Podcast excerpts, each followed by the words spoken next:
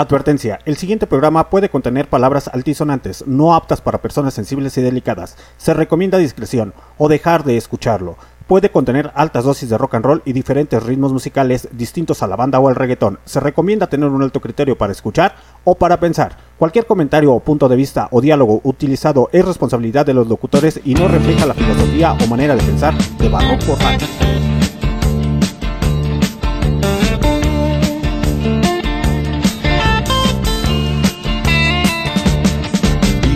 Shiver in the dark, it's raining in the park, but meantime. Sound of the river, you stop and you hold everything. A band is blowing Dixie, double fall time. You feel alright when you hear the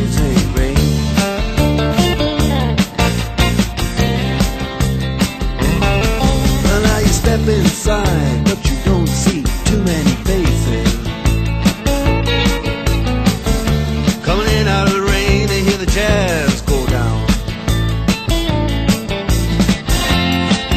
Competition in other places. Uh, But the horns, they blowing that sound. Way on down south. Way on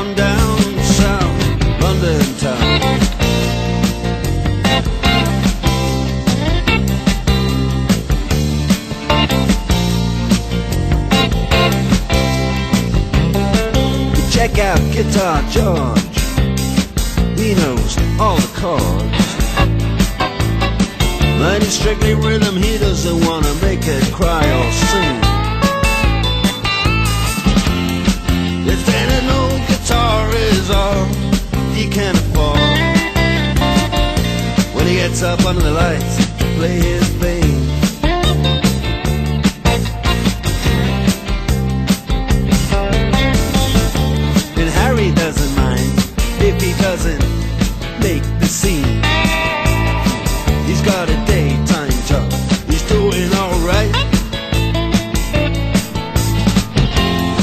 Noche. Noche de roca y especial de Cucuraya. Sultanes del Swing sonando en roca a través de Barroco Radio.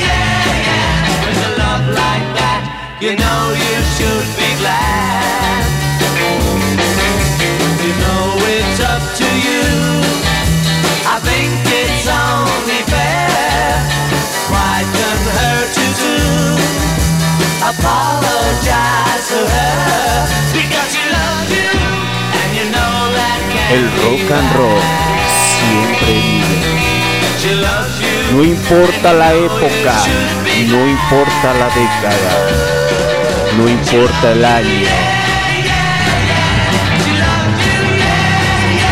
El rock and roll siempre suena.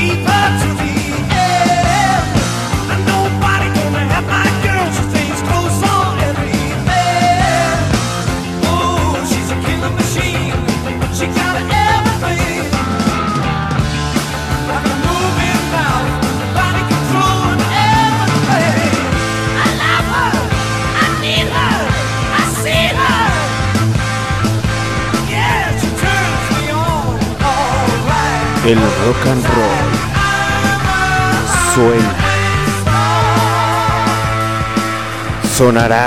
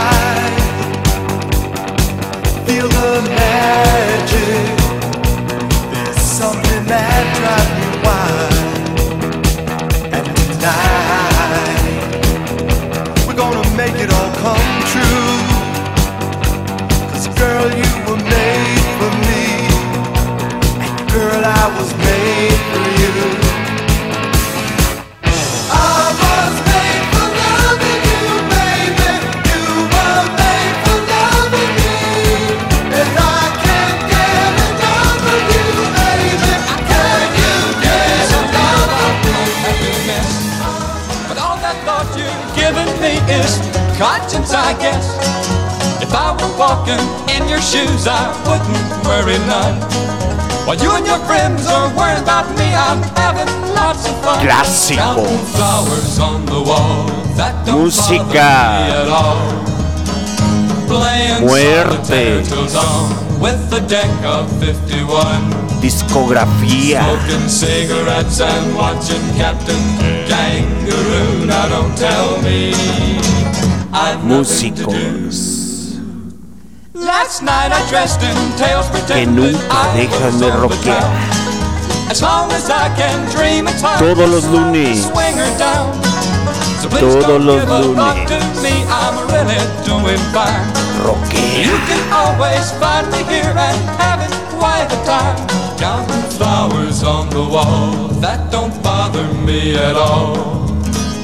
Playing solitaire till dawn with a deck of 51.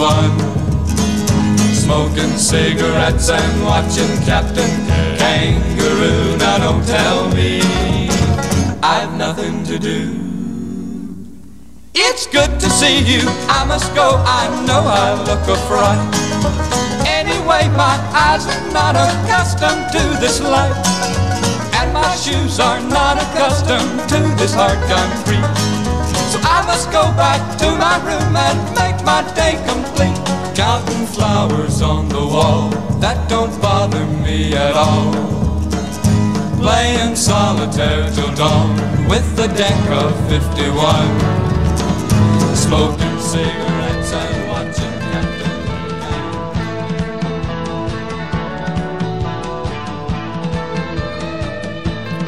El rock and roll nunca muere.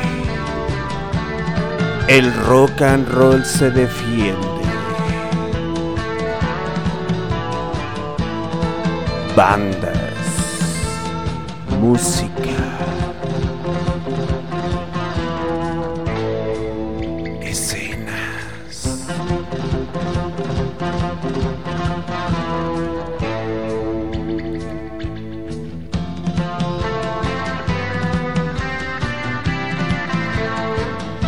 Bob Dylan. Bob Dylan lo sabe. Once upon a time you so fine, the of in your prime.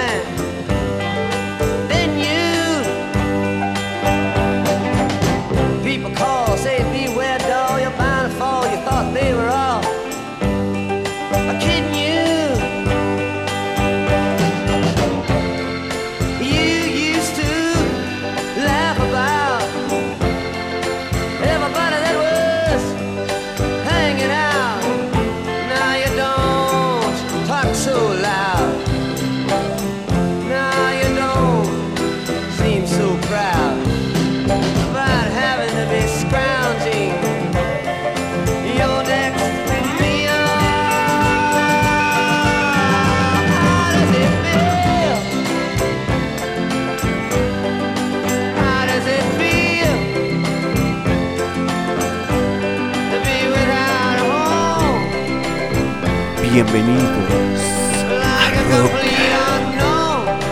a través de Barroco Radio.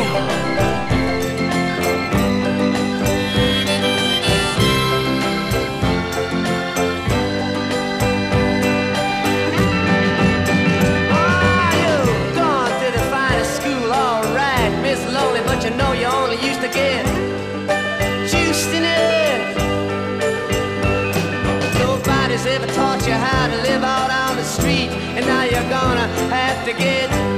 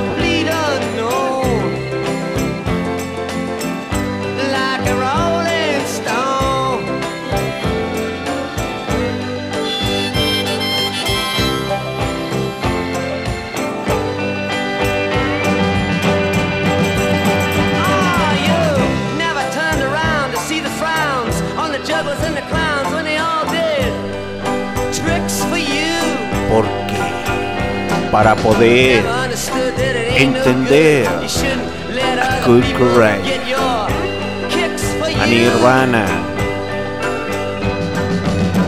Tienes que escuchar los clásicos del rock and roll.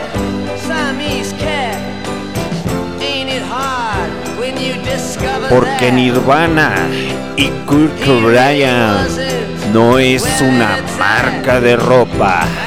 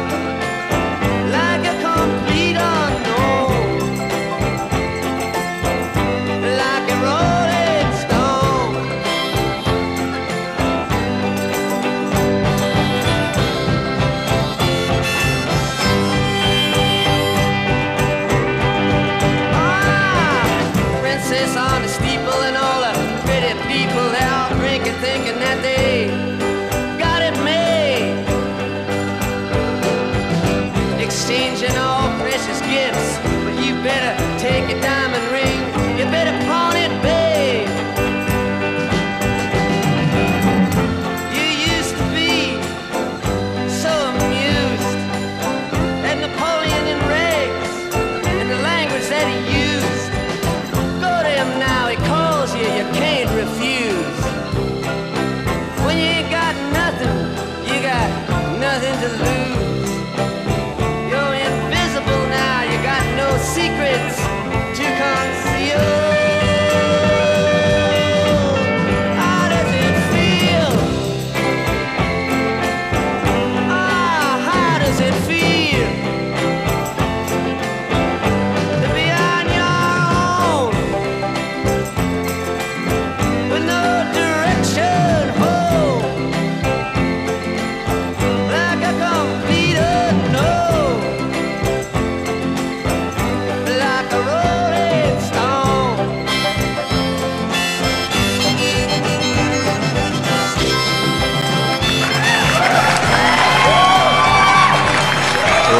Tokyo Rolling Stone sonando esta noche en Rockout del señor Bob Dylan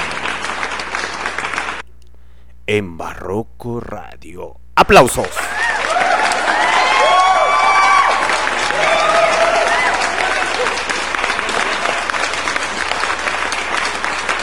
Esta noche, este día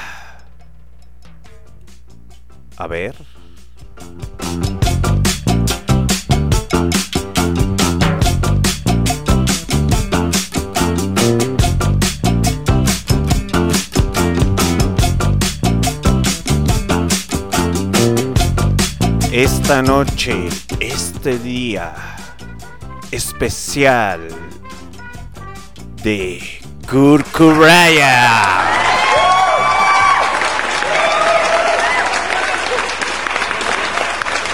Así es, querida fami- familia de los días lunes, que se comienza a conectar, que algunos ya se habían conectado y se desconectaron. Sabe qué demonios pasó ahí, pero en fin. Saludos para toda la pandilla incógnita, saludos para la señorita Pita Méndez. Sonando esta noche en Roca a través de MixLR en los Barrocos Radio. A huevo, maldita sea. Esta noche es un pequeño homenaje, un pequeño tributo al señor Kirk Ryan. Y no porque sea su fecha de nacimiento, ni, eh, ni fecha de fallecimiento, ni nada por el estilo. Y no porque tengamos la tendencia de que eh, se escuchó la rola o se escucha la rola de Nirvana en la película de Batman. Batman, Batman, Batman. No, muchachos, no es por eso. Ya estaba planeado en Rockout que saliera el club de los 27.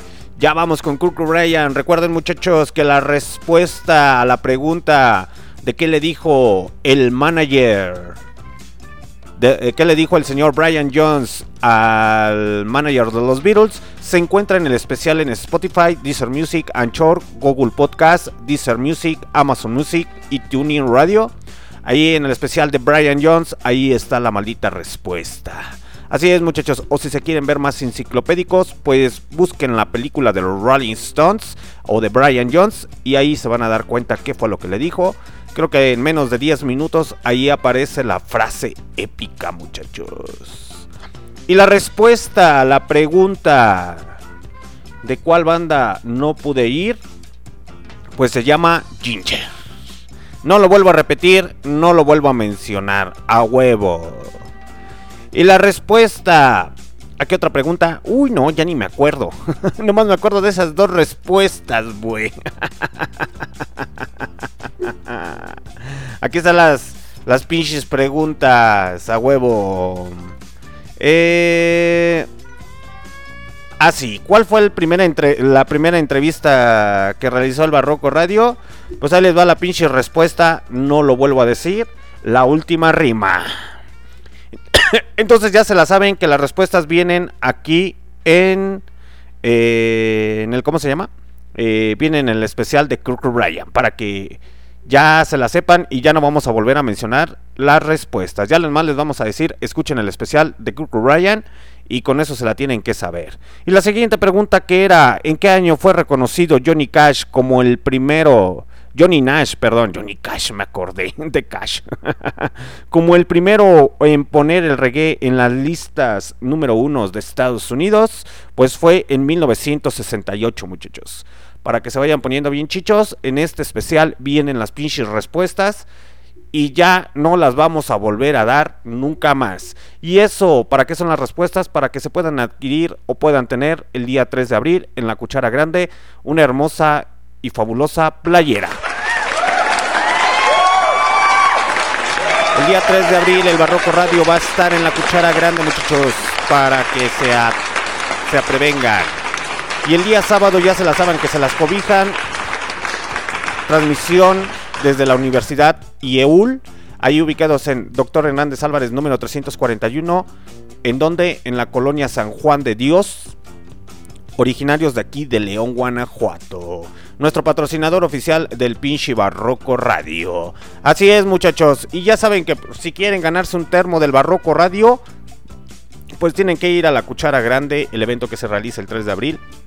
Allí en la Plaza Expiatorio, si usted es persona del futuro, pues ya sabe a dónde pasar. Y si quiere un fabuloso termo, lo único que tiene que llevar es un par de calcetines rojos. Ya si se quiere ver Chicho las quiere comprar muy finos, pues adelante. O si los quiere comprar de 5 varitos, ya es su pedo, a huevo. No lo vuelvo a repetir. Y vámonos, porque esto lo amerita. How That Girl de Nirvana sonando esta noche en Barroco Radio.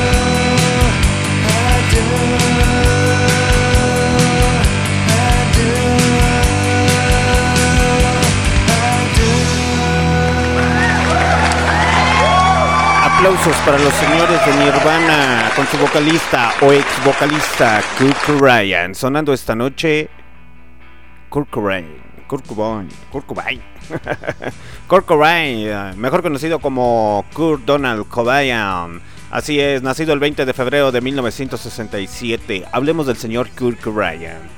Eh, lo estoy confundiendo, creo que con otra persona, no sé por qué. En fin, hablemos del señor, del ex vocalista de Nirvana, muchachos.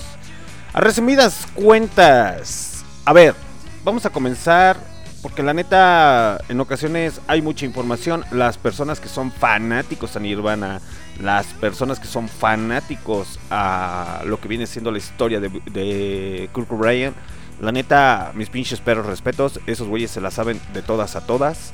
Y la neta, para ellos, un merecido aplauso. Digo, porque cuando hablamos de los señores de Nirvana, pues obviamente hacemos referencia al señor Kurt Cobain, ¿no? Pero realmente, ¿quién es este muchacho? ¿Qué hizo? ¿Qué desmadre? Muy independiente a la banda de Nirvana, que fue uno de los principales íconos de los años 90, y más por el simple hecho del movimiento grunge. Eh, ay, perdón, es que de repente los fanáticos al grunge también se ponen como los fanáticos del heavy metal, que no se pronuncia así, güey, se pronuncia así. Pero yo así lo pronuncio y me vale madre, a huevo. La Neri. Les comentaba que, por ejemplo, el señor Kurt Cobain, eh, cuando hablamos de este señor, hablamos de una faceta muy, muy loca, muy independiente a las cosas que andan circulando por ahí, teorías conspirativas y todo ese pinche desmadre, ¿no? El señor Kurt Cobain siempre traía una influencia musical muy, muy grande. Al señor le gustaba ACDC, Motorhead, Elvis Presley, clásicos como tales, y bandas de rock independiente y de rock alternativo. La neta, el señor Cuckoo Bryan, mis pinches perros respetos, no fue la manera más correcta de haberse suicidado. ¿Y por qué toco ese tema, muchachos? Porque realmente el señor Cuckoo Bryan sufría de una gran depresión. De hecho, muchos psicoanalistas, psicólogos y ya psiquiatras, cuando empezaron a, a observar eh, las características del señor Cuckoo Bryan, porque él siempre se quejaba desde muy pequeño de un dolor de estómago. Eh, a partir de los nueve años empezó a tener esa tendencia a que le dolía el estómago, le dolía el estómago. Pero realmente muchachos, el señor sufría, sufría de ansiedad, de depresión y de muchas cosas.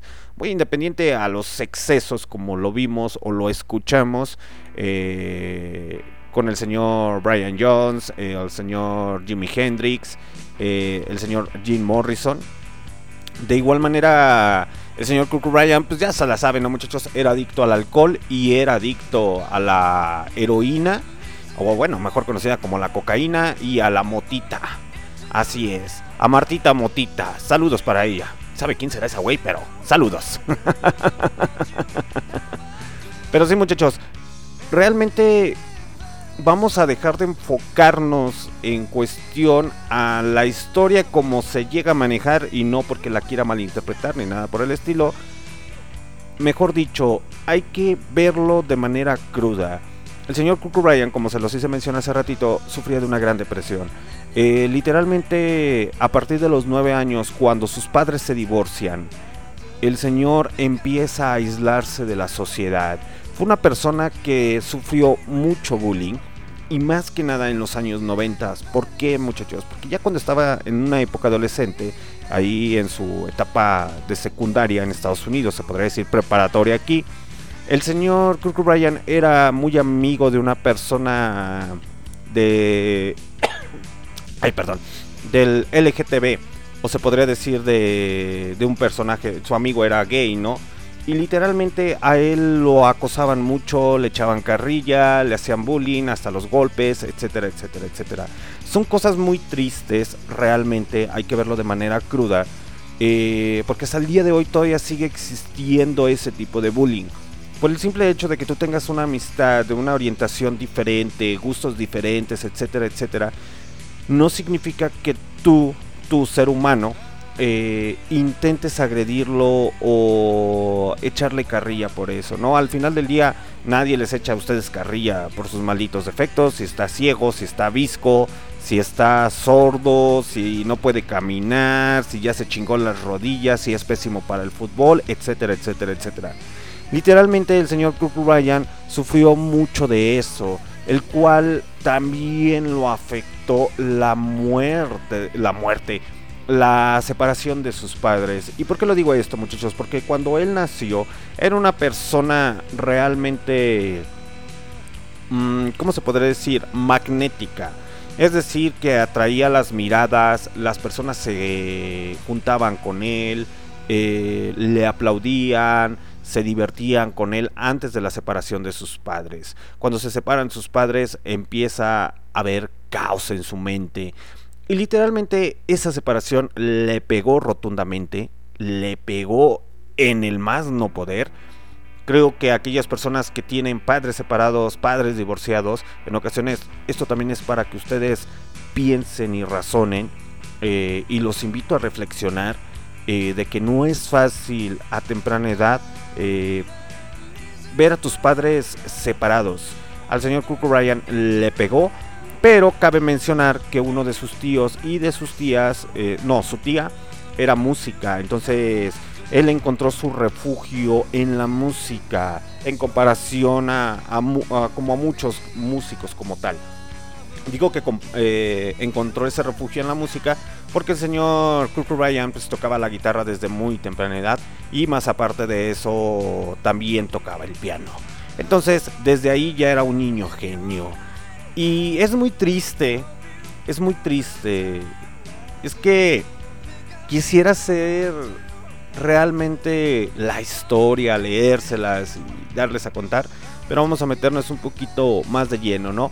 Eh, en cuestión a la separación de sus padres, porque el señor Kurt Ryan, eh, después de la separación, vivió violencia intrafamiliar el cual no es muy, muy agradable, eh, ya que su madrastra ah, lo golpeaba, eh, su papá luego, luego se casó, entonces su mamá buscó, buscó otra pareja, entonces el señor andaba sin brújula y sin ningún destino, que empezó a desarrollar ese dolor en el estómago que muchos en aquella época la medicina no estaba tan avanzada como el día de hoy de decirle sí vete a terapia psicológica o un psiquiatra y más en los Estados Unidos no Eh, pero el señor Cook Ryan sufría de una gran depresión digo porque el día de hoy me topé con eso y yo dije ah cabrón Digo, ya había visto algunos videos y ya había escuchado rumores o cosas así por el estilo, pero estuve viendo y eso se me hizo más interesante. Eh, más por el simple hecho de que cuando empiezas a verte a ti mismo o en esa situación, empiezas a consumir drogas, empiezas a consumir alcohol, buscar ese escape. En un principio el señor Cook Ryan eh, tenía ese escape hacia la música, ¿no? Que era lo que lo hacía viajar, lo hacía sentirse vivo, etcétera, etcétera. Pero desgraciadamente hizo contacto con la marihuana, hizo contacto con la cocaína, hizo contacto con el alcohol y valió madre su vida. Sí, muchachos. Y ahorita les voy a decir qué pedo. Es que sí, me quedé medio sacado de onda con eso que investigué. Vámonos con la siguiente rola. Dumb Soul de Nirvana. Sonando esta noche en Roca a través de Barroco Radio.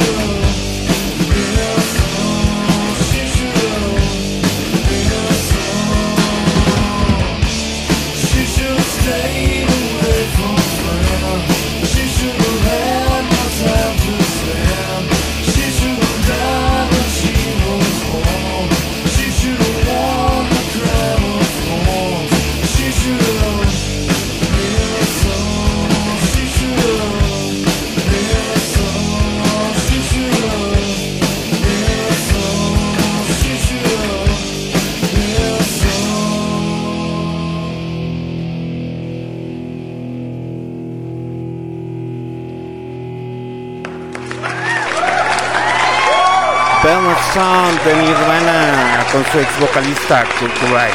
Sonando esta noche en Rock Out, en su especial Club de los 27. Muchachos, es que, miren, ah, ¿cómo les explico? Realmente ya traía preparado el tema y sí, les iba a hablar sobre la discografía de Nirvana y todo ese pedo. Y el día de hoy nada más para retroalimentarlo dije, ah, voy a checar esto, pero ustedes bien saben que YouTube, que es la plataforma predilecta para mí para investigar o ver cosas, eh, me llevó a una cadenita de videos que me quedé sorprendido, que realmente, bueno, en una entrevista que se le hizo al señor Johnny Ramón de los Ramones, estaban hablando sobre el señor de Nirvana y decía él, es que no sabes tú si el grunge atrapó a Kurt o Kurt alcanzó al grunge. ¿A qué me refiero a esto, muchachos? Si ven las fotografías del señor Kurt Ryan, su manera de vestir era demasiadamente desenfrenada. Eh, no era muy exótica, es decir, traía sus pantalones, eh, se podría decir, bombachos, eh, rotos, sus sudaderas rotas, o sea, no le importaba tanto la pinche apariencia, ¿no? Hagan de cuenta un tipo Jim Morrison cuando andaba demasiado alcoholizado y drogado, que literalmente se descuidaba totalmente el muchacho. El señor Kirk Ryan también era así, pero desgraciadamente después de la separación de sus padres, el señor estuvo viviendo temporadas con sus tíos, con sus abuelos, etcétera, etcétera, etcétera. Y literalmente cuando ya estuvo viviendo con uno de sus eh, tíos, eh, o con su mamá, no recuerdo muy bien, lo corrieron de su casa.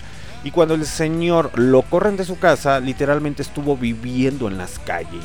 Que es algo muy triste, muchachos. Es algo muy, muy triste.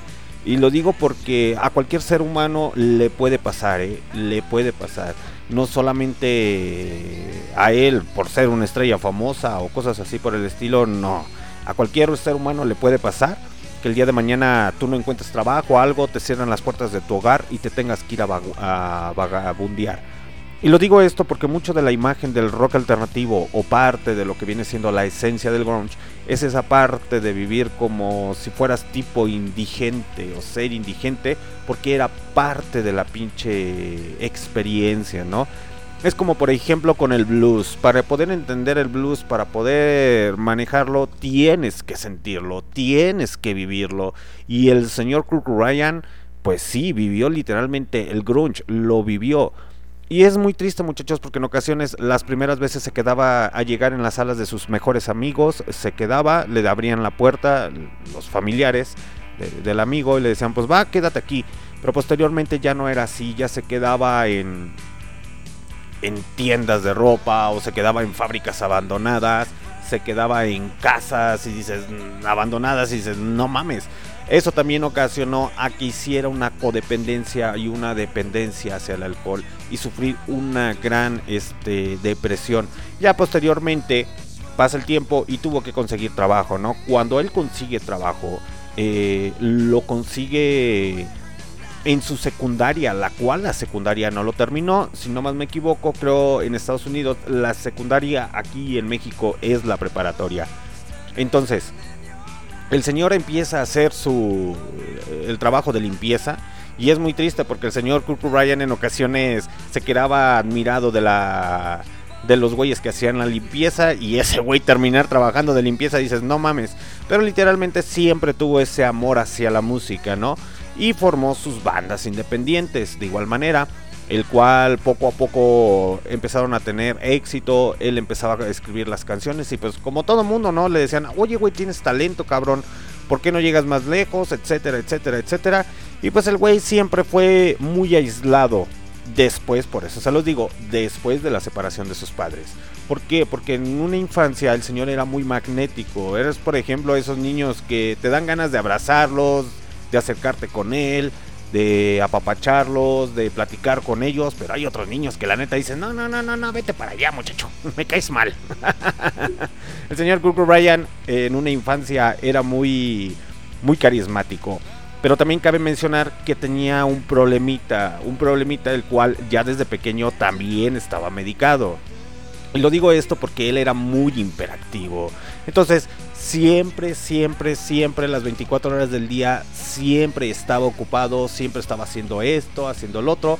Es como, por ejemplo, un desastre en la casa, porque el muchacho era demasiado imperactivo y no sabía qué hacer con su vida, ¿no? Cuando se separan sus padres, a él le pegó muchísimo, muchísimo. Y me quedé sorprendido cuando estaba escuchando a los psicoanalistas y todo ese pedo, ¿no? Que decían, vamos a meternos un poco a la mente de Kurt Ryan. Y es lógico, y es lógico que haya tomado esa decisión de creer mejor quitarse la vida. Porque hay muchos psicoanalistas que empezaron a leer o a describir las letras de sus canciones y decían, es que no mames, güey, ves la pinche letra de la canción, la empiezas a meditar junto con los videos musicales y te quedas sorprendido y dices, no mames, güey, tú traías una pinche ira, un descontrol muy interno, muy intenso, unos gritos desesperados de ayuda que pedías, eh, comprensión por parte de tu padre, de tu madre, pero literalmente te dejaron desabandonado, te dejaron a la deriva. Y muy independiente a la fama, a la fama y todo lo que circula, porque ya se los he dicho que pasó lo mismo con el señor eh, Robert Johnson. Eh, ese mi- misticismo del decir, eh, lo mató el FBI, no, lo mató su señora esposa, no esto, no lo otro, no aquello. Eh, literalmente cuando... ¿Qué pasó con el señor Brian Jones? El señor Brian Jones se aleja un año y medio y perfecciona su manera de tocar la guitarra, ¿no? Aquí el señor Cuckoo Ryan ya tenía un don nato, pero desgraciadamente su depresión, su adicción al alcohol, su adicción a la droga no lo dejó llegar muy lejos. Y es muy triste, creo que no solamente dentro de la música, sino a cualquier artista, a cualquier persona le puede pasar que a lo mejor tú tengas un don, pero desgraciadamente si te haces adicto a algo, literalmente esa cosa que te hacía sentir libre se convierte en tu jaula. Ay, filosófico me escuché. La neta, la neta, se los iba a hacer más chingón el especial de Ryan, muchachos. Pero neta, se me sacó de onda ese pinche cotorreo. Pero prosigamos. ¿Cuál es el pedo? En octubre de 1992, cuando le preguntaron al señor Kurt Ryan, ¿eres gay? Eh, el señor Ryan dijo, si no me trajera Kurnate, sería bisexual. Con el sarcasmo que lo caracterizaba, ¿no? Al señor Kurt Ryan. De hecho, cuando tenían eh, esas pláticas con él, el señor Kurt Ryan también lo dijo varias veces en varias entrevistas, que él tenía todo. Que él tenía todo por el simple hecho de que a lo mejor cuando era más joven en su etapa adolescente, pues no tenía... Pues ahora sí que se quedaba hasta en los almacenes, muchachos, abandonados.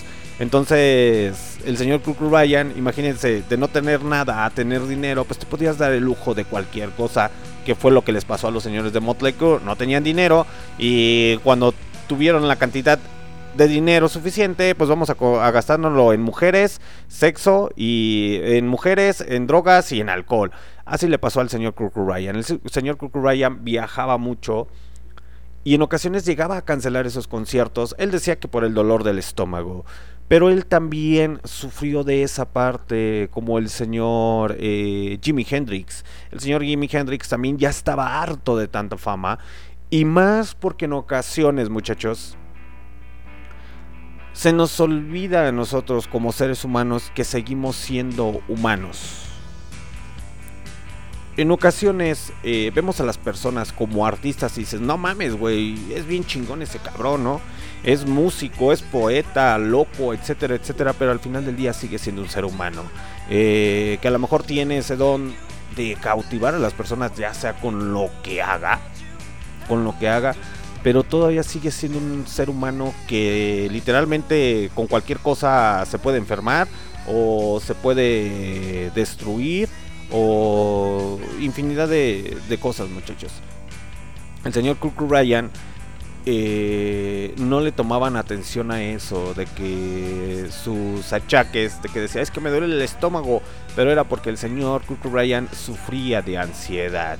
Pues ya se la saben muchachos, que el señor Kurt Ryan tomó la puerta falsa. La puerta falsa que fue ponerse una maldita pistola en la, en la cabeza y... En ocasiones aquí en Barroco Radio, pues sí, con el cotorreo con el Alan y todo ese pedo, pues lo vemos a broma, ¿no, muchachos? Pero en ocasiones, si te pones a investigar realmente la muerte del señor Kukurbayan y cuando empiezas a ver ese tipo de videos, que yo se me quedé sorprendido, es que neta me quedé sorprendido cuando escuché a los pinches psicólogos y dije, ah, no mames, güey, es neta. y los pinches eh, psiquiatras también lo decían. Eh, nos parece gracioso. Nos parece gracioso en ocasiones ver la muerte de alguien que se ponga la pistola en una cabeza, etcétera. Lo tenemos que ver a manera de broma, jajaja, jijiji. Pero realmente cuando empiezas a descubrir un trasfondo, que la persona tenía depresión, que la persona desde muy pequeño ya estaba medicado. ¿Por qué? Porque tenía problemas de, de hiperactividad, eh, tenía problemas de ansiedad. Dices, no mames, güey. eh, ¿cómo le hiciste para vivir tanto tiempo, no? Desgraciadamente le pasó como al señor Jimi Hendrix, ya estaba harto de la fama por los medios de comunicación que se ensañan, se ensañan en, con ocasiones a levantar ese ego. Y el señor Cobain, pues hasta cierto punto creo que tenía esa parte de... Se podría decir como de no tener su ego tan alto. Y lo digo esto porque a temprana edad también el nombre original de Nirvana no fue idea más que de él. Y eso era porque el señor Kurt Cobain le gustaba mucho la cultura budista. Y es muy contradictorio y es muy paradójico, muchachos, porque la cultura budista te habla de cuestiones a meditación, de que te lleves una vida tranquila, etcétera, etcétera, etcétera, porque posteriormente a eso la banda Nirvana se iba a llamar de otra manera. Y entonces cuando le preguntaron al señor Kurt Cobain, oye, ¿cómo le vamos a poner a la banda? No, ese nombre no me gusta. Mejor vamos a ponerle algo más tranquilo, algo más Dalai. Y por eso le pusieron Nirvana. ¿Por qué? Porque el señor Cobain era muy amante de la cultura budista, como lo fue también el señor este, Elvis Presley, ya casi al final, que dices, no mames, güey, ¿qué pedo con esos, con esos güeyes, no? Y es que el camino del, del budismo es muy bueno, muchachos. Y, eh, digo, de cualquier religión, simplemente también como lo quieras tomar, ¿no? Pero vamos a dejar de decir tanto choro y vámonos con Lithium, a cargo de Nirvana.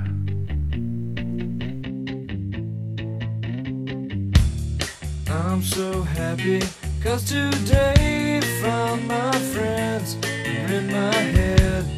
I'm so ugly, that's okay cause so are you. Look on is Sunday morning is every day for all I care. And I'm not scared. Light my candles in our days cause I found God. I'm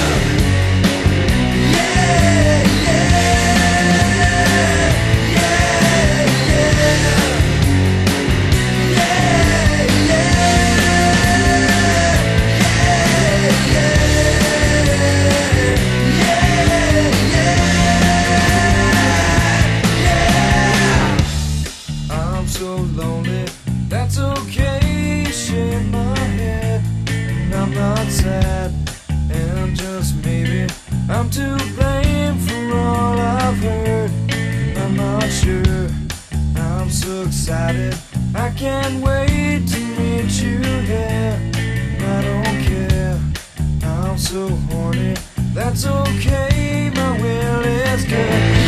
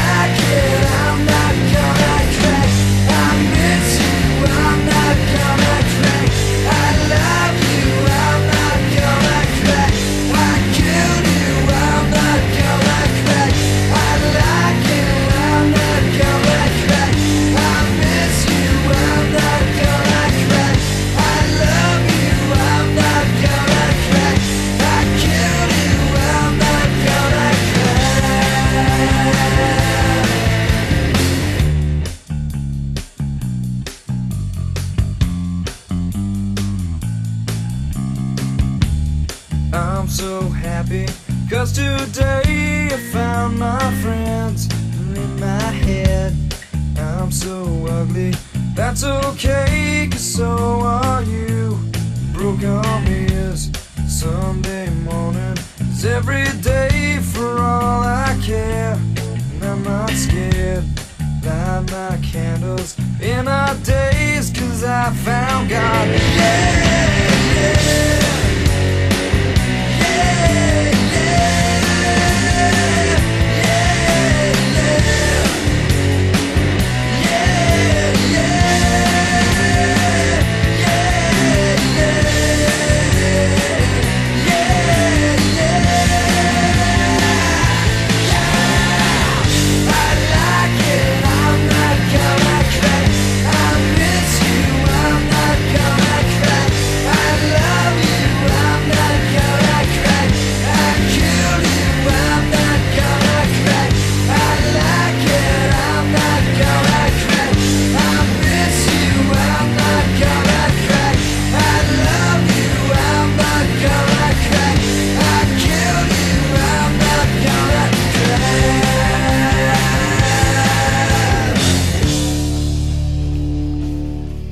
Lithium de Nirvana sonando esta noche en Roca. Miren muchachos, ustedes bien saben que mis, es- mis especiales como tal del Club de los 27 no me enfoco tanto en las bandas o de los integrantes que estuvieron ahí.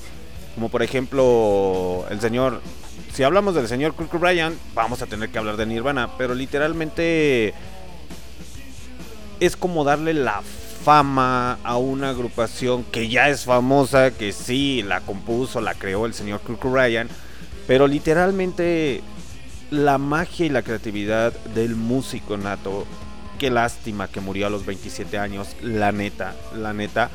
De hecho, ahí les va. Vamos a empezarlo, vamos a hacerlo ya más serio, más chicho. ¿Cómo se llama el señor Kurt Cobain? Para que más o menos vayan sabiendo. El señor Kurt su segundo nombre era Donald Cobain. Nacido un 20 de febrero de 1967 y fallecido un 5 de abril de 1994. Fue un cantante y músico compositor estadounidense, conocido por haber sido el cantante, guitarrista y principal compositor de la banda de grunge Nirvana. Este señor es, el es considerado, o el señor Kurt Cobain, es considerado uno de los íconos de la generación X. Que esa es una mamada hablar de ese tipo de cosas, ¿verdad? Cobain formó, Cobain formó Ni- Nirvana en Chris Novlik en, ciudad, en su ciudad natal en 1985. La estableció como parte de la escena musical de Seattle en un álbum Blade lanzado como en el sello discográfico independiente Sub Pop. En 1989, después de firmar con el sello DJC Records, la banda logró su éxito como con A Smile Like a Spirit, que de hecho, ¿cómo se podría decir? Mm, la, rola más famosa de Nirvana tiene su historia, muchachos. No crean que nada más es como que, ay, se me ocurrió y le voy a poner este nombre. Nah. Todo mundo ha escuchado Like a Spirit. No me digan que no, y si no, pues Qué tontos, muchachos, en serio. Su primer sencillo de su segundo álbum, Nevermind, lanzado en 1991, tras el éxito de Nevermind, Nirvana fue etiquetado como la banda principal de la generación X y Cobain fue Cobain. Estoy acordando del niño del anexo, Cobain. Ya se me pegó. Cobain fue aclamado como el portavoz de, una generación. Cobain, sin embargo, estaba a menudo incómodo y frustrado creyendo en su mensaje y su visión artística había sido malinterpretada por el público, siendo sus problemas personales a menudo objeto de atención de los medios y el desafío a la audiencia de Nirvana con un álbum de estudio final en útero, en eh, el álbum no conocido como las cifras de venta de Nevermind, pero aún fue un éxito crítico y comercial. A ver muchachos, vamos a aclarar aquí este pinche cotorreo y este guateque. El señor Kurt Cobain era un artista nato por naturaleza. El señor Kurt eh, realmente le encantaba hacer música, le encantaban los métodos y maneras de expresión. De hecho, cabe resaltar que el señor Cobain estaba en contra del fanatismo. Estaba en contra del fanatismo. Y si usted es fanático extremista a Nirvana, créame que el señor Kurt lo hubiera mandado a chingar a su madre. Es, y es neta, ¿eh? Es neta. Y lo digo porque muchas veces el señor Kurt Cobain decía que si tú eras muy fanático a él o a Nirvana, que mejor no asistieras a sus conciertos. Muchas personas lo verían así como que, ay, pues es mercadotecnia, ¿no? Quiere que vayamos. Pero no literalmente lo decía en serio. Por eso esa parte de que era malinterpretado o malentendido. Digo, al final del día cada persona ve lo que quiere ver y escucha lo que tiene que escuchar. Pero el señor Kurt Cobain estaba en contra del fanatismo extremista. eh, en cuestión a que si te decía, no quiero que vayas a mi concierto, porque pues, la neta me lo arruinas. Eh, mi música es para todo el mundo, para el que lo quiera escuchar, para el que la- se quiera deleitar, etcétera, etcétera. Pero sí tenía esa parte. Eh, una de las cosas, no fue la primera banda que hacía eso. No fue la primera banda que hacía eso. Pero fue muy sonado porque ya en 1990, en los 90, pues ya estaba Mint TV. Eh, antes de que se convirtiera ahorita en, ¿cómo se llaman? En reality shows y todo ese pinche cotorreo. Mint TV se dio a conocer por mucho porque plasmaba todos los videos musicales y era demasiado rock and roll y demasiado heavy metal, muchachos, es neta. Entonces, a los señores de de Nirvana, de hecho, es uno de los álbumes más icónicos, más chingones que vendría siendo el Unplugged de Mint TV. Que de hecho la historia era que el señor Kurt Ryan no quería hacer el Mint TV Unplugged. Realmente los señores de Nirvana ya estaban hasta hartos, ya estaban a punto de disolverse. Y el señor Kurt Ryan decía, no, no vamos a hacer eso. Y si quieren vamos a tocarlo en acústico, porque no vamos a poner eh, guitarras eléctricas, no vamos a poner esto, lo otro, aquello, y si quieren. Y los señores de Mint TV dijeron, pues va, va, va. Nomás porque eres famoso y literalmente sabemos que vas a subir la audiencia, pues adelante, ¿por qué no? Y entonces, ¿quién iba a pensar que el álbum que, que lo tocaron con hueva con el señor Kurt Ryan, literalmente se iba a ser uno de los más clichés famosos y más icónicos? Y también parodiado, ¿eh? En películas, en videos musicales. Lo digo porque también los señores de Red Hot Chili Peppers. Creo que se llama la canción California. No, no es la de Californication. Es la de. Ah, se me fue, se me fue, se me fue, se me fue su pinche nombre. Ahorita les paso la, la rola. De hecho, ahí, aquí la tengo. En uno de esos videos de los Red Hot Chili Peppers, de los chiles calientes, salen ahí parodiando a los señores de los Beatles, a los señores de Steel Panther, a los señores de Ramstein, salen parodiando también a los señores de Nirvana. Y lo digo porque es icónico, porque ustedes ven las imágenes del señor Kurt Ryan ahí con su suertercito, tocando la guitarra acústica, etcétera, etcétera. Pero pues literalmente el señor Kurt Ryan decía, yo ya no quiero fama, yo ya no quiero dinero. En varias entrevistas que le hacían al señor Kurt Ryan, le preguntaban, oye, eh, ¿la felicidad se puede comprar?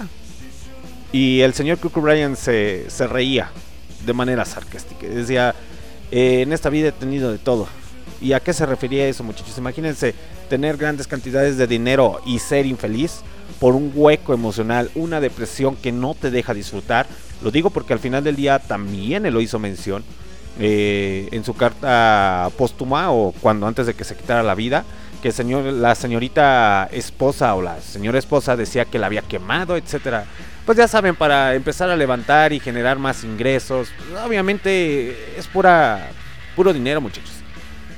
Que al final del día, cuando lo dejó escrito, él decía es muy triste eh, hacer música y no disfrutarlo. Eh, es muy triste escuchar pero no disfrutarlo. Es muy triste ver a, a mi hija, a mi esposa y no disfrutarlo, no sentir ese gozo, esa alegría.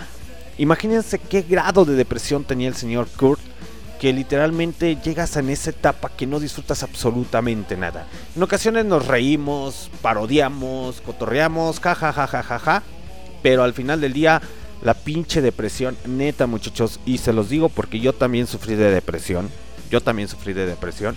En esa parte sí entiendo al señor Google Bryan. Es muy triste salir a la calle y ver a las personas sonreír y tú así como que, ah, ¿por qué se ríen? No es gracioso. Eh, ir a cotorrear y, ah, hey, sí, darles el pinche avión. Y de repente la gente te empieza a decir, ah, pinche amargado, ah, pinche esto, pinche el otro, pinche aquello. Pero realmente, si alguna persona por el podcast que nos hace el favor de escucharnos en nuestras repeticiones está sufriendo de una gran depresión, muchachos, neta, neta, yo no tengo la solución para sus problemas, absolutamente se los digo, pero sí busquen ayuda, sí busquen ayuda. No sé de qué manera su comandante en jefe Alexander D. Snyder les puede ayudar a esas personas que están pasando por una depresión. Neta, es muy feo, es muy feo. En ocasiones la gente siempre te va a señalar y literalmente al señor Kirk Ryan lo señalaban mucho de que, ah, pinche amargado, ah, pinche sangrón, ah, pinche drogadicto, ah, pinche esto, pinche el otro, pinche aquello. Y que de hecho ahí tuvo un conflicto con los señores de Pearl Jam. El vocalista de Pearl Jam es... eh, mucha gente dice, ah, es que Pearl Jam es lo más chingón. Ahí tuvo un encontronazo el señor Kirk Ryan con el señor eh, de Pearl Jam. Ahí en esa época de los años 90. Porque el señor el señor este... ¿Cómo se llama? el señor de Pearl Jam eh, lo ofendió al señor de, de Nirvana. Y pues, este güey no se quedó callado y le dijo, qué tristeza me da ver una banda que quiere ser igual que yo. Y literalmente sí es cierto, muchachos. Sí tiene toda la pinche razón. Porque los señores de Pearl Jam es una copia barata. Y no porque no me guste Pearl Jam. Es una copia barata de Nirvana. El vocalista quiere ser como Kurt Ryan. Que de hecho el señor Nicky Six lo dijo. Lo dijo cuando le tiró a... Cuando el señor de Pearl Jam se quiso agarrar de la fama ya de Motley Crue. Que, que, hizo un comentario muy despectivo el señor de, Pearl Jam. eh, diciendo que, que eran una bola de ancianos, etcétera, etcétera. Y el señor Nicky Six también le dijo al señor, eh, al señor de Pearl Jam. Dijo, viniendo de una banda aburrida, pues yo creo que es un halago, ¿no? Y el señor Nicky Six lo dijo, de hecho, en los años 90 ya estaba empezando la época grunge y nosotros ya veníamos en declive. Y de hecho se toparon a los señores de Nirvana, se toparon al señor Kirk Ryan. Y decía el señor Nicky Six, y sí lo dijo en una entrevista, pues al final del día, como dice la canción de este, ¿cómo se llama? De Juan Gabriel, te pareces tanto a mí que no puedes engañarme.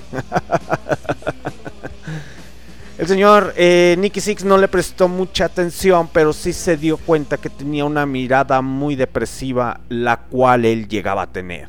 Eh, lo dijo en una entrevista, yo vi al señor Kirk Ryan y sí tenía una mirada muy distraída y sí, como que de esas veces que volteas a ver a alguien y dices, ah, no mames, como que ese güey se siente mal. El señor Nicky Six de Motley Crue también lo dijo, ese güey literalmente sí estaba teniendo una fuerte depresión. Eh, me enfoco en la depresión del señor Kirk Ryan, muchachos, porque realmente hablar como tal de la escena musical que tiene es muy chingón, es muy chingón. Pero hay que verlo como una enfermedad para ayudar a los demás, muchachos. Porque realmente una depresión te hace hacer miles y miles y miles de locuras. Mucha gente se quedó sorprendida y decía, pero ¿cómo no? su mamá, su papá, sus tíos decían, pero no mames, si nos saludaba, nos daba los buenos días y en ocasiones eh, nos sonreía, etcétera, etcétera. Pero desgraciadamente en ocasiones no vemos la depresión que trae cada persona. Cada persona es un mundo, muchachos. Cada persona es un maldito mundo que en ocasiones no sabemos detectar eh, cómo se siente. He conocido muchas personas que cuando se sienten deprimidas, y es neta, empiezan a querer sonreír. A querer sonreír y a querer nada más estar de fiesta, en el cotorreo, etcétera, etcétera, por llenar un vacío que tienen dentro de, de ellos mismos. Como lo era el señor Kurt Ryan. Lo vuelvo a mencionar porque el señor Kurt Ryan quería llenar ese vacío, ya se hace con la música, ya se hace con la droga, ya se hace con el alcohol. Y desgraciadamente no lo llenó, no lo llenó. Por eso en su carta de despedida lo dijo, es muy triste ver a las personas sonreír y tú no sonreír. Es muy triste, es muy triste literalmente hacer música y no disfrutarla. Y literalmente él no quería vender esa imagen ante su público de vender una apariencia como muchas personas lo llegamos a hacer, porque entre ellos yo también, muchachos, la neta. Todos tenemos una careta muy, muy, muy, muy falsa, queriendo aparentar algo que no somos. Y hasta eso hay que reconocerle al señor Kirk Ryan, no fue la manera, pero realmente tiene mucha verdad el querer, no querer fingir algo que no era.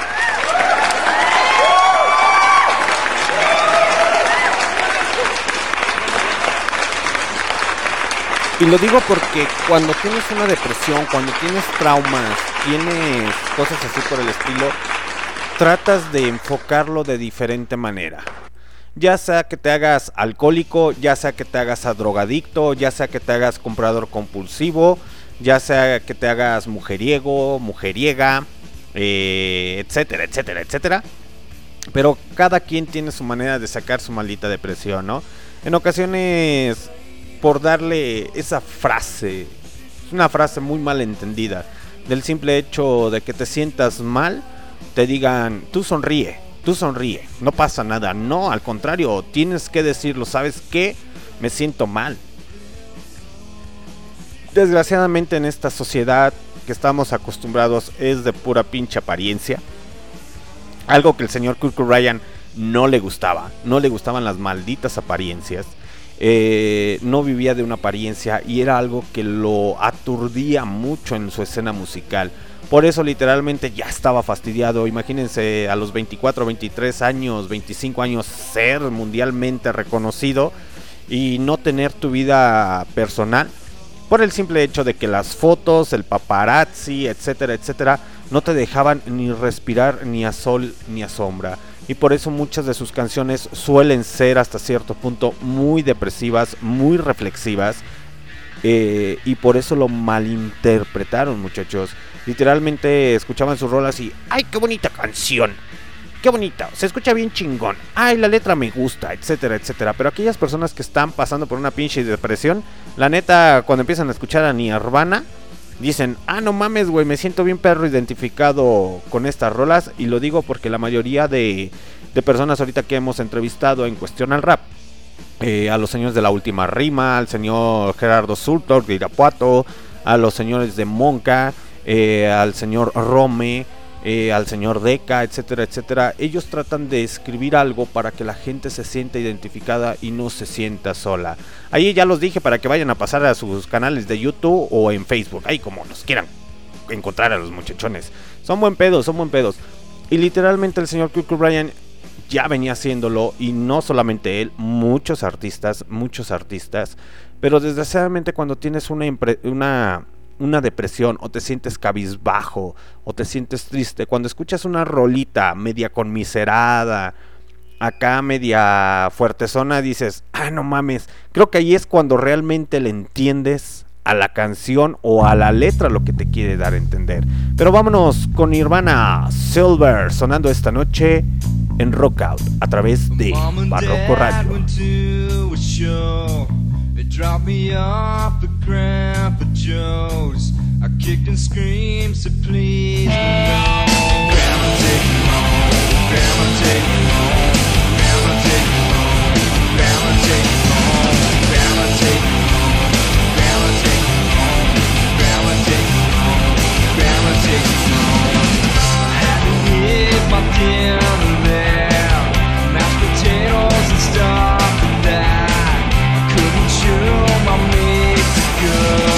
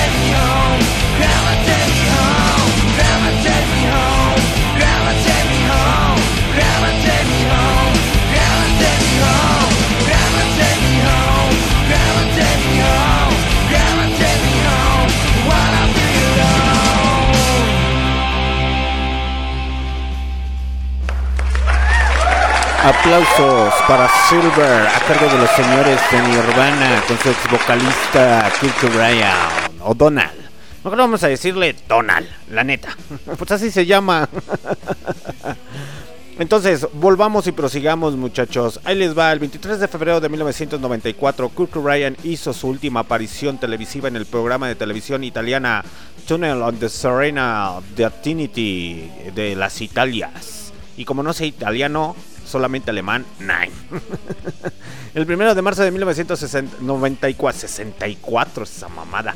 El primero de marzo de 1994, después de que el grupo tocara su último concierto en la terminal Heinz en Múnich, Alemania, a Cobain le diagnosticaron bronquitis y laringitis severas. Al día siguiente fue a Roma para el tratamiento médico. Su esposa estaría allí el 3 de marzo. A la mañana siguiente, cuando despertó, Love descubrió que Cobain había sufrido una sobredosis por combinación de champán y flutinacerapam. O sea, que según eso estaba drogado y alcoholizado, etcétera. Eh, Love, lo- que su esposa eh, eh, Love obtuvo su, una prescripción de Ronnie Paul después de llegar a Roma. Cobain fue llevado de forma inmediata al hospital y pasó el resto del día inconsciente. Después de estar cinco días en tratamiento, Cobain salió del hospital y regresó a Seattle. Posteriormente, Love insistió públicamente en que el, incidente fue un intento de suicidio de, suicidio Cobain. El 18 de marzo, Love llamó a la policía para informar que querí- se quería suicidar y que se había encerrado en su cuarto con un arma. La policía fue a la residencia y confiscó varias armas y una botella de píldoras a Cobain que insistió que no se quería suicidar y que había encerrado para, se había encerrado para esconderse de su mujer. Es decir, ¿por qué muchachos? Porque su esposa cuando a él la conoció, literalmente también era bien pichi drogadicta muchachos. No crean que la esposa era una perita en dulce. Eh, literalmente la conoció y se enamoró y se hizo codependiente a ella. Eh, bueno, los dos se hicieron bien pinches codependientes, la neta. Pinche relación más tóxica, la verdad. Así como le pasó al señor Jim Morrison. Pues hagan de cuenta que es como la historia del Jimi Hendrix, el Jim Morrison, el hasta cierto punto el Brian Jones y el y este, ay, se me fue su nombre. Ay, el papá del blues. Ay, se me fue, se me fue, se me fue. ¡Ah! Robert Johnson. Hagan de cuenta que son esas historias comprimidas con el señor Kurt Ryan. Eh, lo digo porque realmente es muy triste, muchachos. Es muy triste. Y. Pero bueno, en fin. El 25 de marzo, Love convenció en una reunión sobre sus drogas a Cobain. Entre los 10 personas que estuvieron ese día, hubo músicos cercanos a Cobain, ejecutivos de la discográfica, de la banda y dos de los amigos más cercanos de Cobain. De Donald. Mejor Donald. Dylan Carlson de Heart y Mitchell Strip de Rim, o sea, de las disqueras, muchachos. El ex representante de Nirvana, Danny Goldberg, describió a Cobain como un extremadamente escéptico y que negó que tuvieras y que estuviera haciendo algo realmente autodestructivo. Es decir, que no le creían, así como que te quieres suicidar, ¿verdad, carnal? Y él decía, "Nee, ni madres, no es cierto, no es cierto." Pero ustedes bien saben que cuando una persona es alcohólica, drogadicta o sufre de una depresión, lo menos que va a decir es la neta, muchachos. Y este señor no decía la verdad. Eh, a lo mejor la esposa, estando en una manera sobria o consciente, pues sí llegaba a decir así como que, oye, güey, como que te estás pasando de lanza, ¿no? El 30 de marzo, Cobain llegó al centro de recuperación Exodus de Los Ángeles, California. En la tarde del primero de abril, la niñera de Franz Blin, hija de Cobain, la llevó al lugar para una visita de una hora con su padre. Esa noche Cobain salió del edificio con un cigarrillo, luego escaló la reja de 1,80 metros de alto y dejó el centro. Perdón, perdón. Ay. ¿Qué me pasó aquí? No sé. Después abordó un taxi hacia el aeropuerto y regresó a Seattle. A la mañana siguiente se detuvo en su casa donde habló con Michael Cal David, que vivía cerca. Durante los días siguientes, Cobain estuvo recorriendo Seattle para varios de sus familiares y amigos no estaban pendientes de lo que hacía. El 3 de abril, Love contrató a un investigador privado, Tom Grant, para hallar a Cobain. Tom Grant había discrepado posteriormente de la versión oficial de la muerte de Kurt Ryan. Al día siguiente, Love rellenó un informe de personas desaparecidas con el nombre de la madre de Cobain sin su permiso. Es decir, que la esposita dijo que era su jefecita cuando literalmente, pues no, muchachos, por la edad. eh, y más estúpido es que la policía haya creído esa, esa falacia, así como que, ah, tú eres la mamá de Cobayan, Simón. Ah, pues vente, vamos. Qué estúpido, neta. El 8 de abril de 1994 encontraron el cuerpo sin vida de Cobayan que fue descubierto en una habitación encima de un garaje por un empleado de Beca Electric. Gary Smith llegó a su casa esa mañana para instalar un sistema eléctrico de seguridad y vio el cadáver pensando que era un maniquí.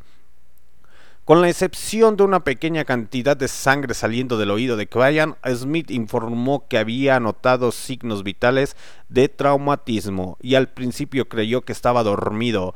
Smith encontró que le parecía, eh, parecía ser una nota de suicidio en su pequeño jarrón de flores, diciendo entre otras cosas. Ahí les va muchachos, pongan atención. Por favor, Corneille, sigue adelante. Por francés por su vida. ¿Qué va a ser de muchos más feliz sin mí? Los quiero, los quiero. Así es. Se despidió de sus últimas palabras de su esposa y de su hija.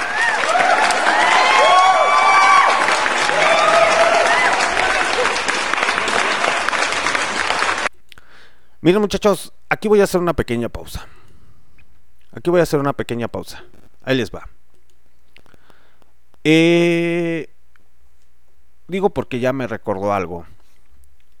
El simple hecho de que una persona esté pasando por una depresión, neta, neta muchachos, estén al pendiente, porque la depresión no es cosa de juegos. Y se los digo a las personas que me están escuchando esta noche a través de MixLR, a las personas del futuro, en Spotify y en las diferentes plataformas. En serio, la depresión no es un juego, muchachos.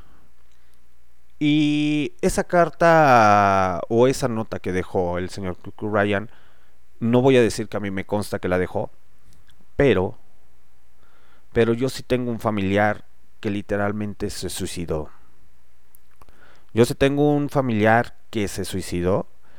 Eh, era un joven, sí muchachos, no voy a decir qué familiar era, eh, pero tenía 15 años literalmente tenía 15 años cuando él decidió quitarse la vida. Y literalmente, si es cierto, dejan una, una carta póstuma, eh, en ocasiones pidiendo disculpas, agradeciéndole a las personas. La depresión es muy fea, muchachos. Es muy, muy fea y muy culera, neta y no le digo no lo digo con la intención de sacar rating o cosas así por el estilo no muchachos. Yo literalmente yo fui la persona eh, que encontró muerto a, mi familiar eh, y literalmente le dejó una carta a esa persona. Y es una persona que estimo mucho eh, es una persona que realmente admiro, que ahorita en la vida le está empezando a ir muy, muy bien. La neta, mis felicitaciones para ella. Eh, pero la pinche depresión, estás bien ahorita, muchacho, o muchacha, o jovencito, jovencita. Tú ahorita estás muy bien, tú piensas que no va a pasar absolutamente nada, pero literalmente de la noche a la mañana tomas decisiones muy, muy tontas. Y que literalmente en ocasiones la gente, digo, cuando ya pasas por ese tipo de experiencias, literalmente hasta te caen mal esas personas con esas expresiones de que se expresa ah por pendejo, ay por esto, ay por lo otro, ah pues qué güey. Digo esto porque es muy triste, muchachos. Es muy triste. Digo Porque cuando vi la historia de Kirk Ryan dije, pues no mames, güey. Ya te la sabes que te las cobijas, que pues tenía depresión el muchachón. Y me hizo recordar a este familiar. Por el simple hecho de que uno lo ve, o a lo mejor sus familiares lo veían sonreír, lo veían caminar, lo veían hablar y lo veían como si nada, pero literalmente no sabían o no saben lo que esa persona guarda, lo que esa persona siente, lo que esa persona está pensando. La neta es muy triste, muchachos. Es muy triste. Si tienen un familiar, neta, que esté sufriendo una depresión, lo peor que le pueden decir es échale ganas. Eso es lo peor que le pueden decir a una persona deprimida. Échenle ganas. Nunca le digan eso a una persona deprimida. Mejor acérquense con él y díganle de qué manera te puedo apoyar, de qué manera te puedo ayudar. O si quieres que yo te escuche. Literalmente una persona deprimida en ocasiones lo que quiere es que la escuchen. Que estén con él. Lo digo porque yo lo viví, muchachos. Yo lo viví. Y desgraciadamente esa personita que ya no está con nosotros, que es mi familiar, ex familiar, eh, muy, muy cercano, literalmente cuando él decidió quitarse la vida semanas antes, eh, era cuando yo andaba de pinches desmadroso, andaba alcoholizado, este muchacho se quería desahogar conmigo y lo primero que hice fue, ay, ya mejor vete a dormir, güey, no estés jodiendo. Y en ocasiones no sabemos lo que llega a traer esa persona dentro de, él y literalmente le damos mejor el avionazo. O intentamos decirle como esas frases que circulan en Facebook, en muchas cosas de alégrale el día, hazlo sonreír, y la vida sigue, y sé positivo, y esto. Literalmente una persona cuando es estúpida es estúpida. Y es la verdad. Y yo sí me molesto con esas personas cuando las personas son estúpidas, son estúpidas. Por más consejos que les des, por más que seas comprensivo y no con las personas que sufren una depresión, no. Me refiero con esas personas que pueden caminar, pueden pensar y a lo mejor tienen una estabilidad emocional muy buena. Cuando la persona es pendeja y es estúpida, es estúpida. Y hay que dejarlo ser. Y ojalá que nunca les vaya mal. Que ojalá nunca les vaya mal. Pero literalmente en ocasiones no todo en la vida es broma. No todo en la vida es diversión. No todo en la vida es cotorreo. En ocasiones necesitas esa parte humana. Digo, eso es muy insensible. Que nada más te la quieras pasar en fiesta, en cotorreo, en descontrol, etcétera, etcétera, etcétera. Lo digo porque yo lo viví. yo lo viví con esta persona. Yo literalmente andaba en el desmadre, andaba en el cotorreo. Y cuando él se quería desahogar y a lo mejor encontró con alguien con quien desahogarse, lo único que le dije fue, ay, ya mejor vete a dormir, no me estés molestando, deja de joder. Y literalmente semanas después decidió quitarse la vida. Y es muy triste, muchachos. Es muy triste. El señor Kirk Ryan, muy independiente a la magia que, que- hizo eh, a través de las canciones, a través de eso, sufría de una fuerte depresión. Literalmente busquen esas personas que tienen una depresión ayuda, no están solos, no están solos.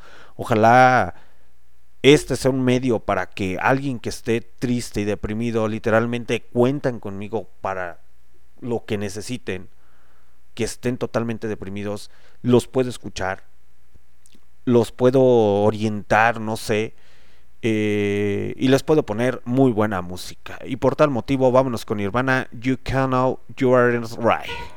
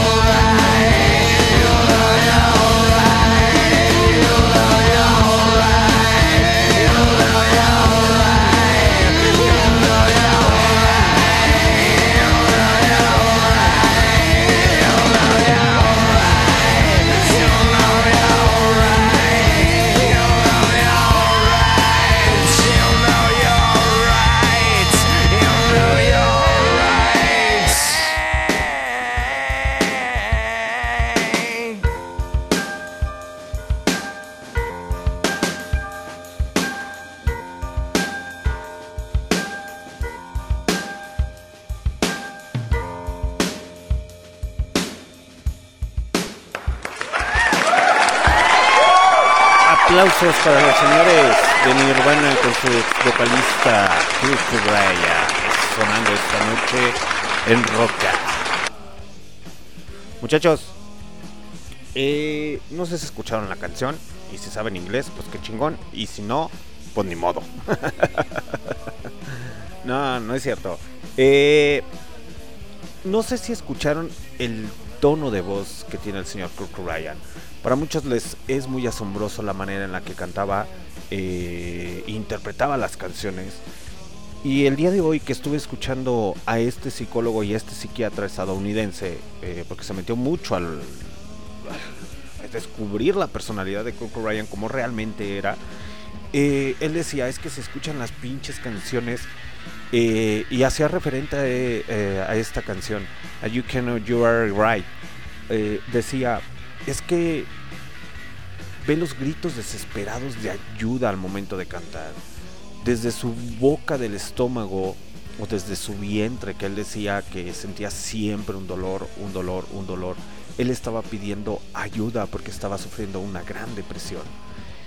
Y no solamente con el señor Kirk Ryan, eh, ¿quién fue también? El señor Jonathan Davis de Korn, eh, que ya después el manager hizo, eh, o el productor hizo que sacara los gritos más desenfrenados, porque también el señor eh, Jonathan Davis de Korn sufrió una gran depresión. El señor Chester de Linkin Park, eh, que también se quitó la vida. Entre muchos músicos, muchachos, muchos músicos. Literalmente, ahorita que uno tiene la oportunidad, y es neta, y no porque sean famosos o no sean famosos, yo al final del día los sigo viendo como seres humanos, cada quien tiene su creatividad, o al final del día uno que ahorita ya está haciendo estas pendejadas de podcast radio o cosas así, está interactuando con muchas personas, muchas personas que tienen conocimiento, que se dedican al arte, a una manera de expresión, pero al final del día siguen siendo seres humanos. Y desgraciadamente la malinterpretación, la publicidad, las televisoras, eh, los periodistas que se encargan de estarlos magnificando, se les olvida que son seres humanos. Son seres humanos al final del día, que tienen que comer, que tienen que dormir, que tienen que descansar y en ocasiones eh, a lo mejor cada uno de nosotros tiene un sueño y ojalá que lo podamos realizar. Realmente se los deseo a todas las personas, eh, ya sea músico, cantante, etcétera, en el arte, en la filosofía, en la ingeniería, en la contaduría, licenciaturas, etcétera, etcétera. Cada uno tiene un sueño. Pero al final del día recuerden niños o muchachos que somos seres humanos. No se les olvide esa parte humana que caracteriza a las personas. Eh, no por el simple hecho de que ya sea famoso, se les olvide que tienen que comer, que tienen que dormir. Digo esto porque al señor Cook Ryan lo acosaban. y literalmente le abrumaba tanta fama del decir, güey, déjenme dormir, déjenme descansar, déjenme hacer mi música, déjenme hacer lo que me gusta. Pero desgraciadamente también los medios de comunicación de... Eh, eh, eh. ¿Puedes hacer una entrevista, güey? Simón, Simón, vente, vamos a la entrevista. Y ahí iba el güey. Y ahí iban los señores de Nirvana. Y está chido, ¿no? Cotorreas, vacilas, etcétera, etcétera. Pero en ocasiones también los managers y las compañías disquera, por nada más verlos como simples números. Porque no solamente se ve como números a, en- a los godines o a la parte obrera, no. También en las compañías disqueras grandes los ven como números. Nomás los ven como un simple negocio. Desechables. Es de, estás bonito, eh, pues más o menos te discutes. ah, vamos a meterte. Vamos a explotarte y vamos a sacarte lo más que puedas. Y y literalmente es muy feo, muchachos. Es muy feo. Eh, vámonos con la siguiente rola. Hearts Panic Box de los señores de Nirvana.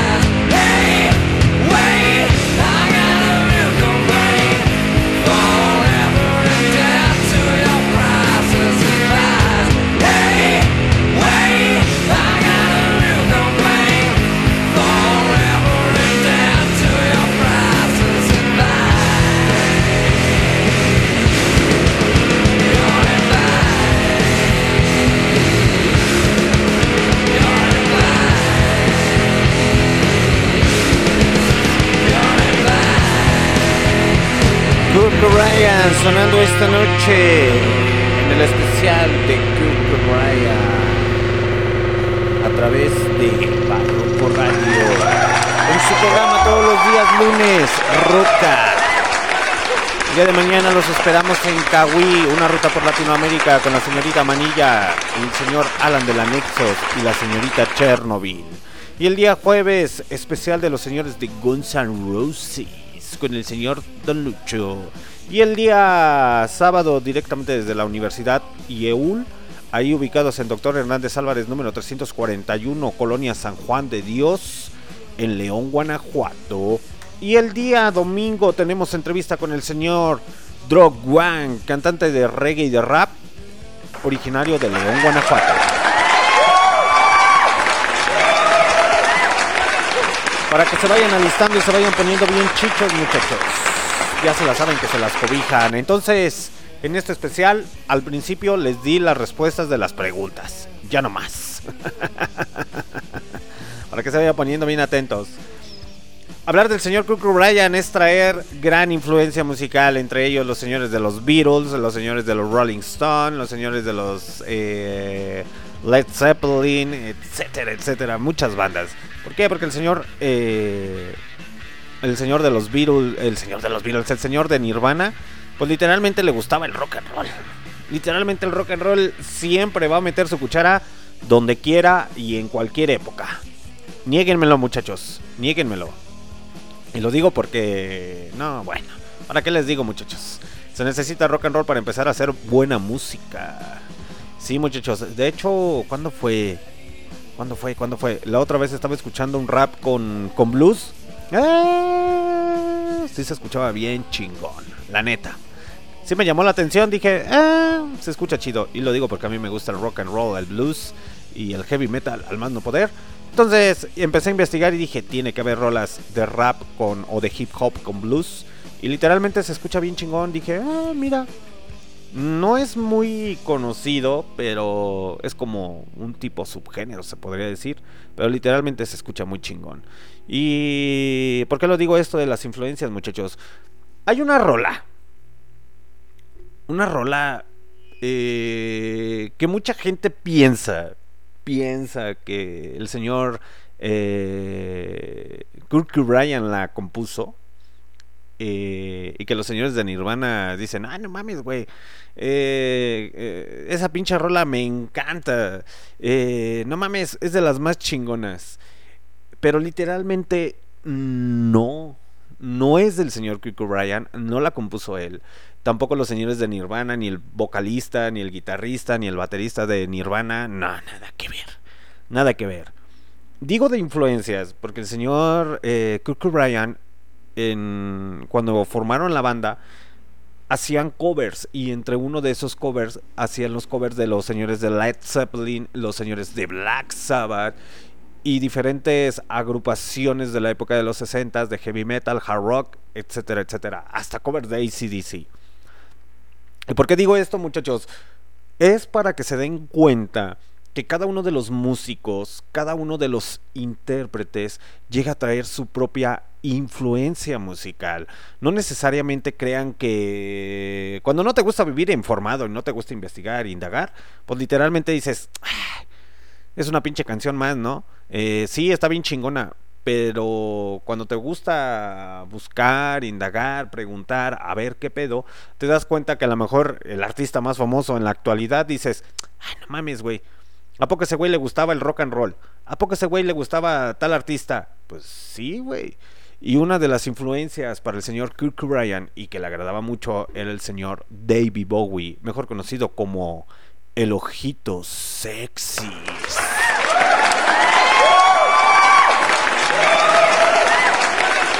Y lo digo porque el señor David Bowie, para muchos artistas, el día de hoy, el día de hoy el señor David Bowie sigue siendo una gran referencia musical, sigue siendo una gran referencia de manejo de alter egos.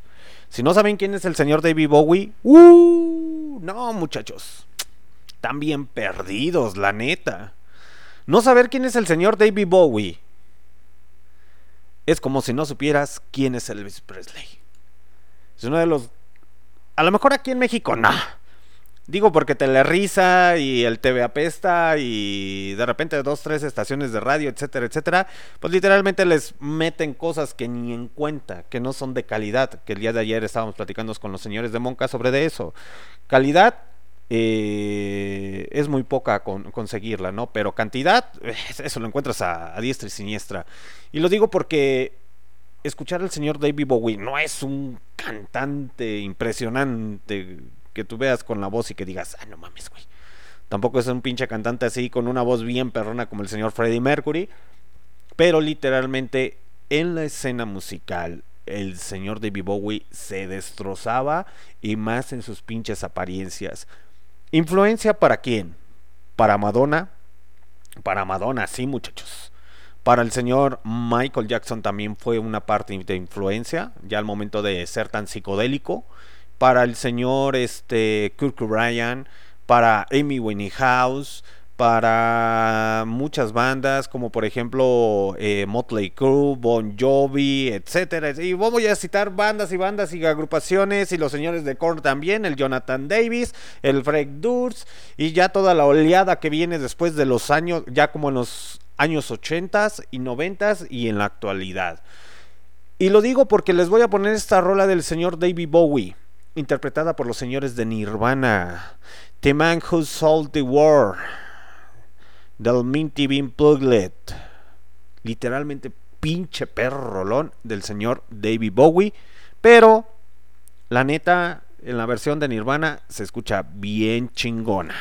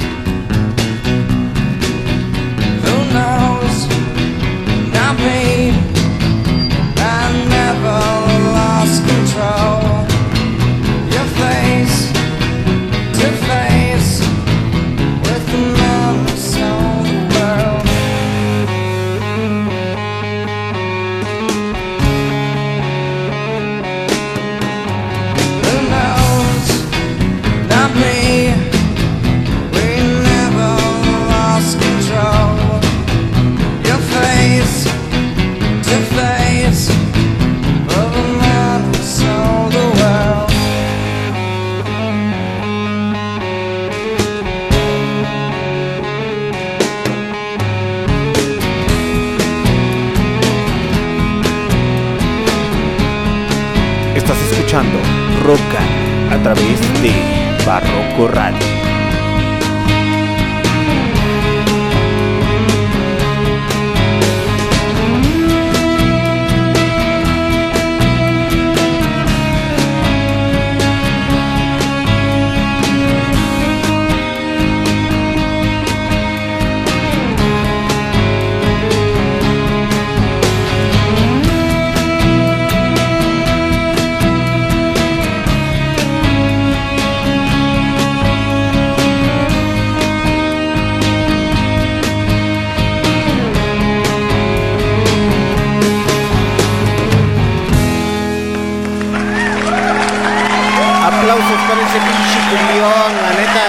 Chingón. Y con el señor David Bowie, la neta está bien chingón. Y eso me recuerda a que, muchachos, aquí ya es hora de despedirnos. Ah. Lo siento, muchachos, ya es hora de despedirnos. Esto fue el especial de Kurt Cobain. Ay, disculparán se los hice a medias, muchachos. Y antes de despedirnos, vamos a ponernos serios. Si conocen a alguien que esté pasando por una fuerte depresión, apóyenlo y ayúdenlo. No le digan, no le digan, échenle ganas. Escúchenlo, neta. Háganlo sentir que no está solo. Porque literalmente de la noche a la mañana puede tomar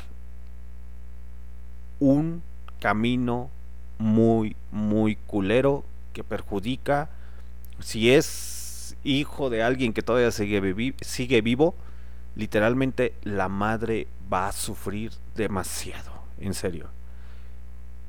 La depresión no es un chiste, no es un juego. Literalmente es muy peligroso, muchachos. Ayuden a esas personas que están deprimidas, que literalmente se sienten solas. Háganlos sentir cálidos. Invítenlos a salir, eh, escúchenlos poco a poco. Ellos solitos irán saliendo de su depresión. Pero nunca hagan comentarios muy estúpidos y muy tontos que el día de mañana ustedes se pueden arrepentir y se los digo porque yo ya lo viví. Literalmente, es en serio muchachos. Pero prosigamos. Entonces, el día de mañana yo los espero en Cahuí, una ruta por Latinoamérica con la señorita Manilla, el señor Alan del Anexo y la señorita Chernobyl. Que el día de mañana yo no voy a conducir, ellos van a conducir, así que a ver cómo les sale el pinche cotorreo. A huevo, yo nomás los voy a estar pinches monitoreando, a ver qué onda. sí, a huevo. Y porque necesito un descanso, muchachos, la neta. ah, su comandante en jefe literalmente toda esta segunda temporada ha andado en chinga moviéndose junto con la señorita Chernobyl. Hemos andado los dos en chinga, ya necesitamos unas pinches vacaciones, me cae.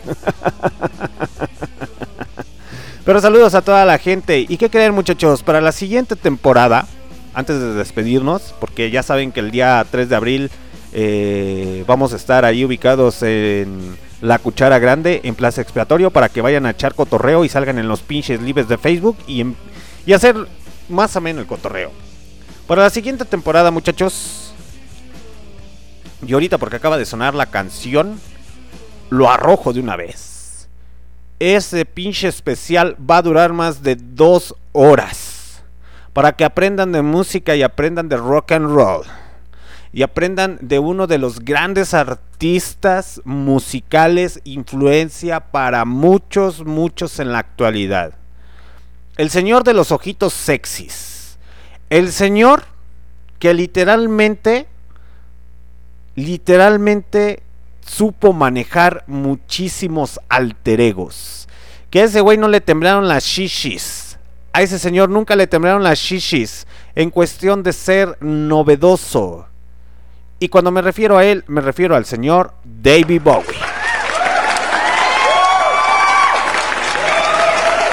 Especial del señor David Bowie para la siguiente temporada.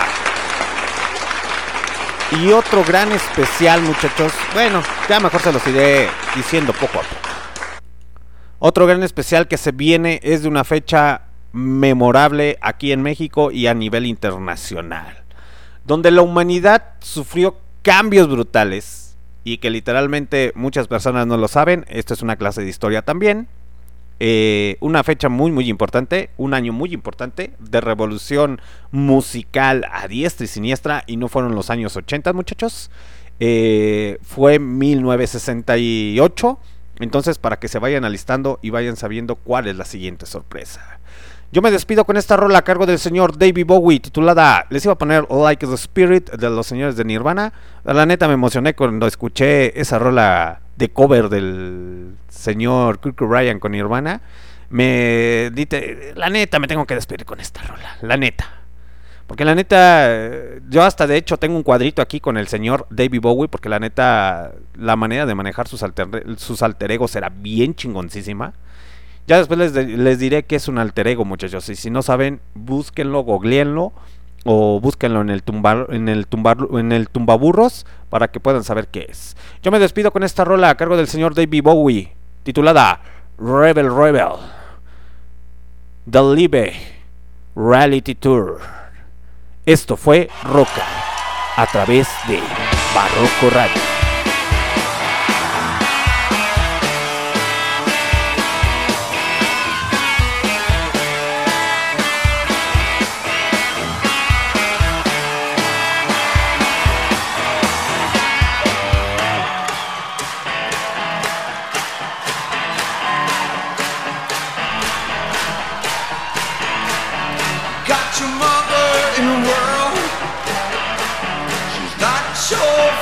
Lemmy Kilmister lo admiró. Freddie Mercury lo admiró. Kirk Ryan lo admiró. Madonna lo admiró. Michael Jackson lo admiró. Nicky Six lo admiró. Bon Jovi lo admiró. Cinderella. Guns N' Roses. Korn. Limp Bizkit. Linkin Park. Bruno Mars. Muchos cantantes, cantautores admiraban al señor David Bowie.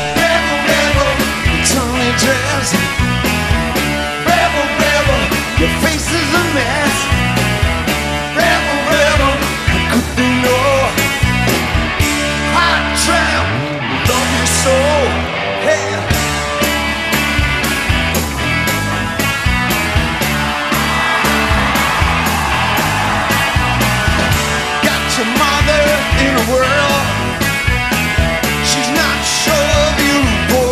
Girl. Hey, baby, your hair's alright.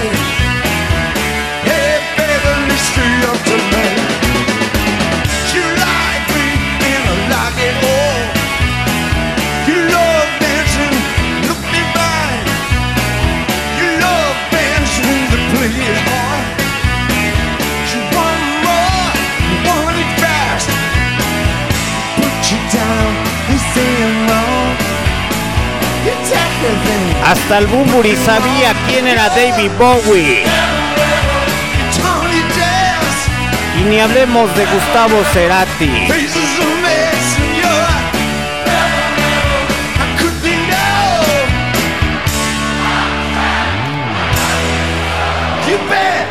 Y ni les digo de Metallica, Megadeth. También dentro del heavy metal lo admira. In the world, she's not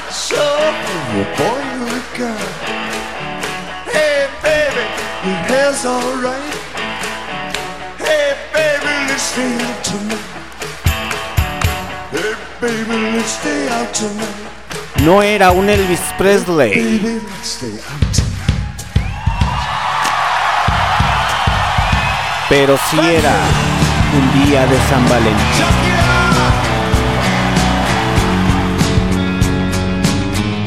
Master del arte del ego. Master del performance. David Bowie. Siguiente temporada. Valentine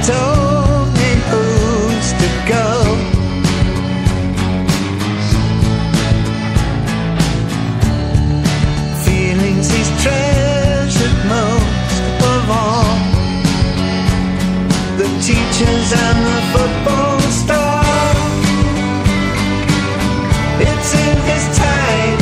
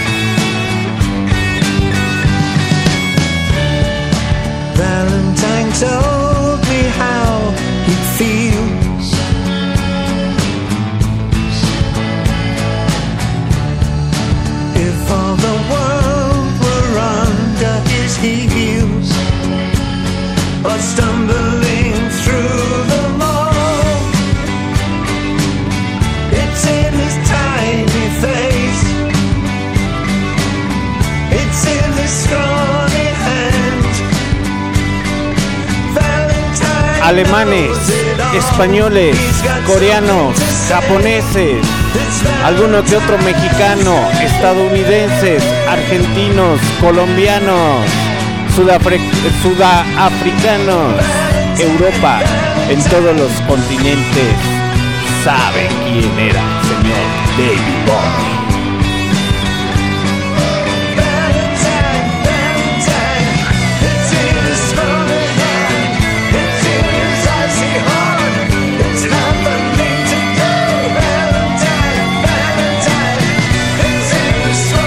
David Bowie y sus quereres con el señor Mick Jagger de los Rolling Stones.